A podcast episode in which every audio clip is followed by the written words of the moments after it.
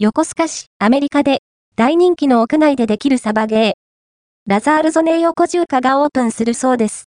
京浜急行線横須賀中央駅から徒歩1分の場所に、屋内サバイバルゲーム、レーザータグの娯楽施設、ラザールゾネ横住家が、2024年2月22日に、グランドオープンするそうです。レーザータグとは、道具を揃える必要もなく、痛くないサバゲー。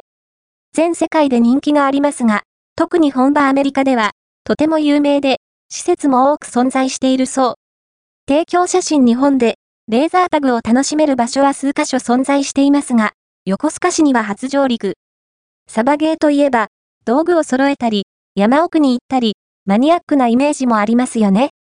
しかし、レーサータグは、年齢問わず、家族全員で楽しめ、適度な運動もできる、とても健康的な娯楽。新しいことを始めたい方におすすめの、レーザータグ。ぜひ、気になる方はチェックしてみてはいかがでしょうか？ラザールゾネーヨコジューカ様、情報提供いただきありがとうございました。